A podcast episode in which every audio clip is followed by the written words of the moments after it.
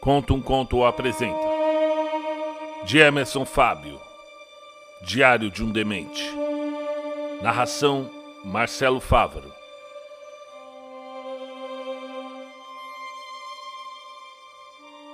Ao meio-dia, sou apenas um minuto por vez. E quando rezo devagar e não compreendo o que já se fazia pronunciado, minha mulher nunca nunca aprovou meu comportamento diante do espelho. Porque eu fico paralisado por horas. E quando meu rosto refletido nele se faz a minha imagem, preciso buscar algo bem prático para fazer, evitando assim comentários sarcásticos de minha adorável esposa. Agora, uma música leve acalma os meus nervos.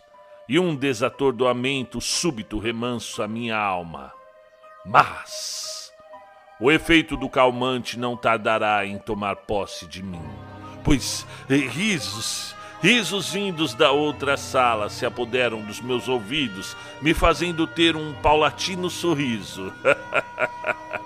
e uma agitação de ansiedade toma conta do meu ser, ainda que eu, ainda que eu seja metade só lucidez e a outra metade loucura total. Não ficarei me esforçando tanto assim para concluir o que já disse. E nesse exato momento, tudo é insanidade, tortura e topor. Me vejo num caminho de linha reta. Uma estrada imensa de mão única contradirá tudo no meu caminho. E esse coração pretensioso se alivia tanto ao fato de completar são e salvo esse trajeto pois serão quilômetros de caminhadas, até até onde não sei bem ao certo onde chegar. Uma estrada inteira vazia. Pixes soltos, fendas irregulares fazem meu desgastado sapato de couro ranger de forma de forma repulsiva, assustadora e nada confortável. Observo no horizonte o ponto muito pequeno que me fez entender ser o trajeto a ser percorrido. Passaram-se horas e aquele miúdo ponto ainda estava lá, no mesmo lugar, e era como se estivesse parado e nenhum centímetro se mover em minha direção. Então começo a me cansar, desfalecer, meus delírios atingem o ápice. Uma umidade involuntária se precipita no meu olho esquerdo e pássaros vindos em minha direção conduziam-me de maneira vívida e eficaz. Pois eu já me aproximava daquele minúsculo ponto tão distante onde outrora fora me destinado a contemplar. Então, cheio de satisfação, olho em torno de mim e vejo tudo completamente embaçado, nebuloso tudo na mais perfeita simetria, e uma friagem encostada na minha boca fizera-me sentir uma paz um chuvisco intenso e suave atingia o meu braço esquerdo, e o cheiro da umidade misturado com a grama rasa trouxe consigo um aroma único, um frescor que só quem vivenciou isso sabe. Me apoiei no tronco de uma enorme árvore de galhos finos, de coloração acinzentada, fazendo-me uma renovação interna. É chegada a hora de partir, e o caminho de volta me espera. Começo a dar os primeiros passos e logo vejo. Tudo estava diferente. Nada de exagero. E o pixie na estrada não era íngreme, e sim liso e suave. E nem era preciso de sapatos para retornar à caminhada. Os pássaros cantavam e assobiavam melodias únicas, um assovio diferente a cada piar. Uma grande variedade de asas e penas, cores reluzentes e cores vibrantes faziam meu caminho de volta, intensamente bonançoso. E quando de repente ouço novamente uma voz, era da minha esposa que dizia o seguinte: Você pode abrir os olhos agora, querido. Você pode abrir os olhos. Está tudo bem. O doutor já aplicou o remédio e, você vai ficar bem. Agora eh, estou aqui. Eu cuido de você. De volta à realidade, debruçado numa muleta, abusei da sorte quando o robusto enfermeiro de cara vermelha, longos cabelos cor de fogo, passou depressa. Mirei meu olho no dele, fazendo de conta não demonstrar razão legível de entendimento. E ele, por sua vez, segurava na sua mão dezenas de medicamentos, no intuito de amenizar o sofrimento dos meus colegas. E ai daquele que se recusasse a obedecê-lo, pois Rambo Ruivo, como era conhecido, não precisava dizer muito. Fechava o punho branco, que mais parecia uma marreta, e a insensatez de alguns parecia deixar de existir.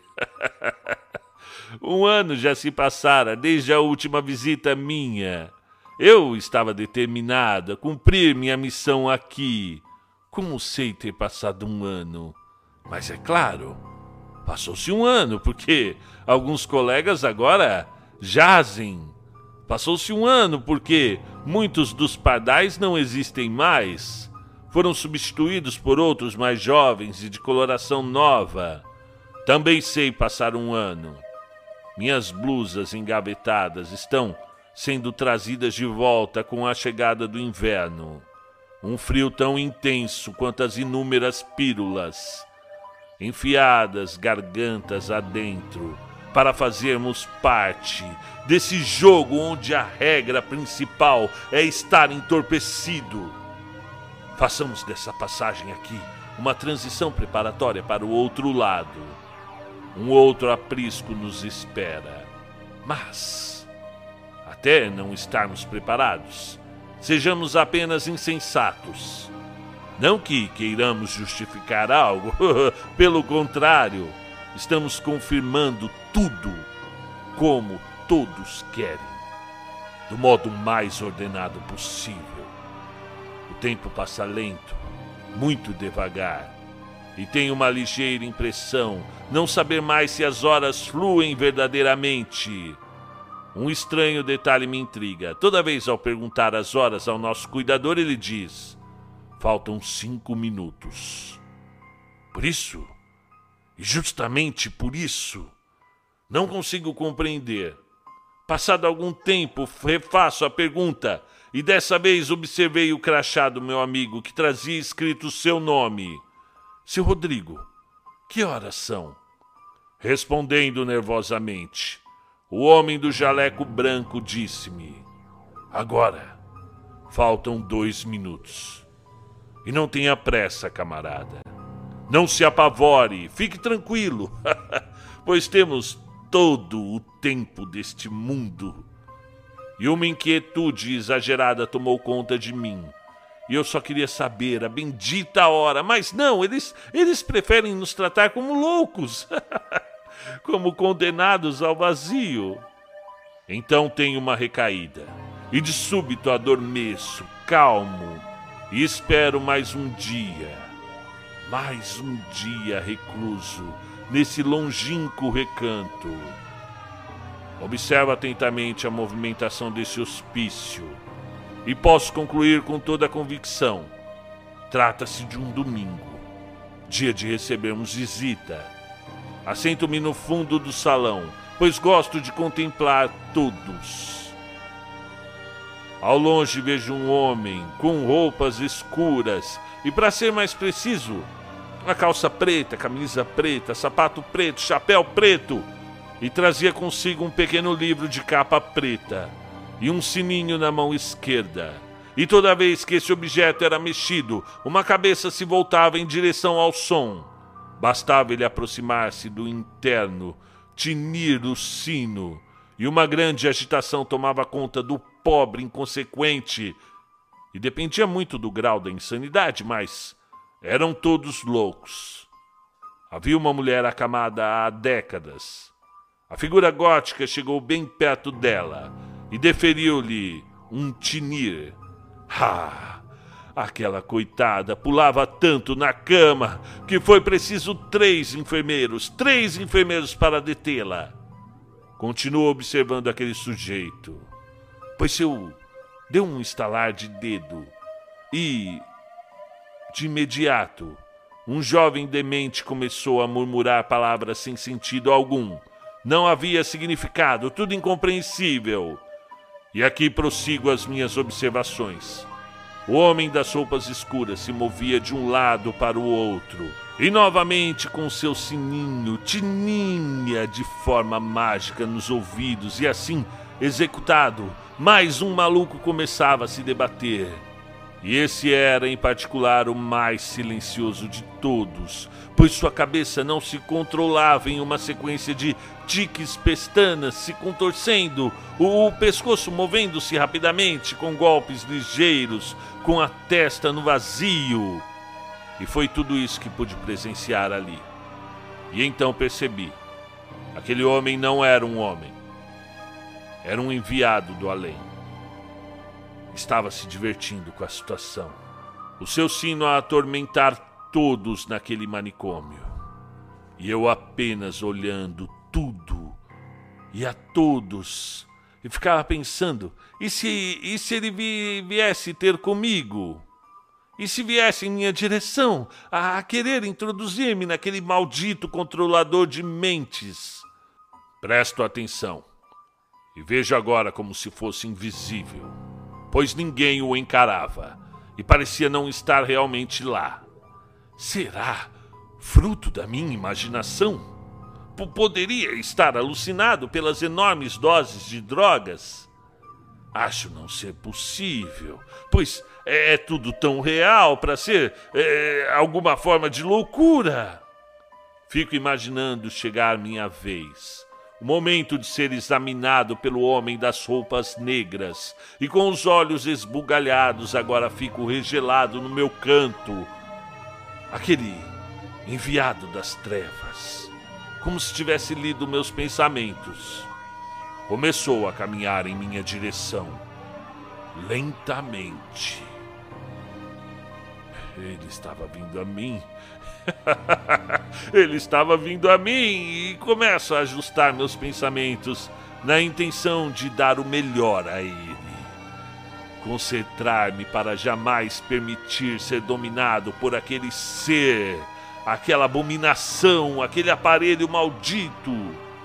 Então um tinir é suado e a mulher retorna a se debater na cama muito bem amarrada com fivelas e fechos de couro, e logo em seguida, com o estalar de dedos, o jovem começa a murmurar e a urrar com uma voz triplicada e monstruosa, e em frenesi, todos os internos agora estão guinchando, urrando, murmurando dando gargalhadas, risadas medonhas, risadas infernais, nunca antes ouvidas naquele sanatório.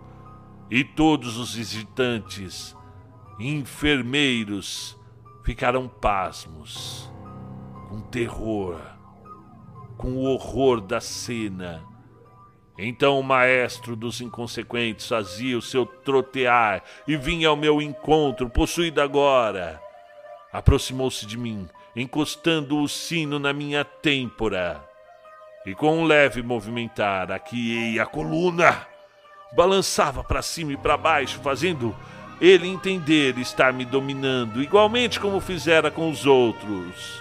Olhei-o de relance, pois o jagunço das trevas estava baforando no meu cangote um cheiro horrível, um odor certo ter vindo das profundezas do abismo. Olhei-o de perto, dentro do seu olho esquerdo, e o vi.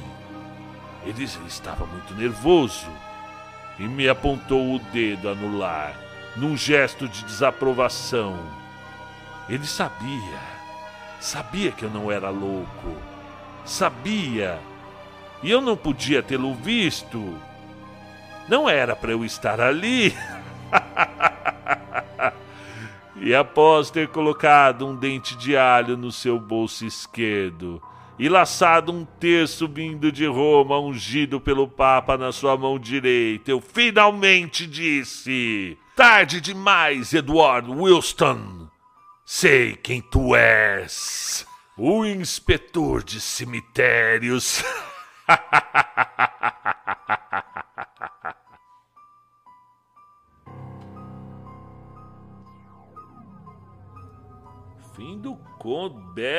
conto, hein?